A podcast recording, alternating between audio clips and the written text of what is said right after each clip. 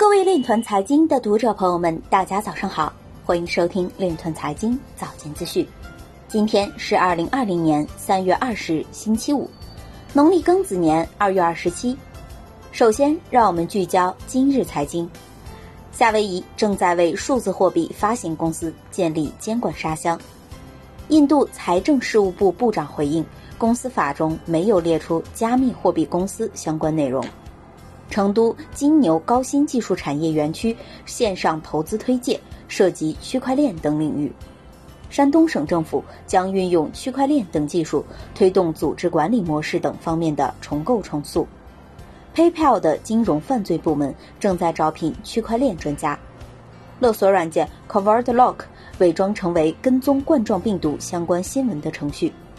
加密货币交易所 Gemini 正招聘欧洲销售总监。威神在推特上发布其对 ETH2 未来看法的路线图。江卓尔表示，比特币可能已经一次性把风险完全释放了。刘昌用表示，加密货币的价值支撑包括两部分，看好比特币下半年行情。今日财经就到这里，下面我们来聊一聊关于区块链的那些事儿。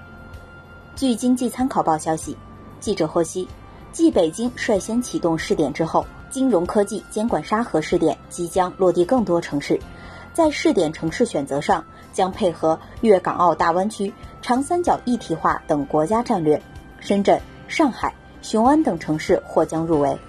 下一步，监管部门或允许符合一定资质的金融科技公司等非持牌机构单独申请入盒。另外，配套监管细则也将落地，相关监管部门将出台管理办法。对试点项目入箱、出箱等一系列管理流程进行规范，完善试点应用的项目评估标准，优化风险防控机制。此前报道，去年十二月，央行支持在北京市率先开展金融科技创新监管试点，并选定涵盖数字金融等场景在内的六个创新应用作为首批试点项目。以上就是今天链团财经早间资讯的全部内容。感谢您的关注与支持，祝您生活愉快，我们明天再见。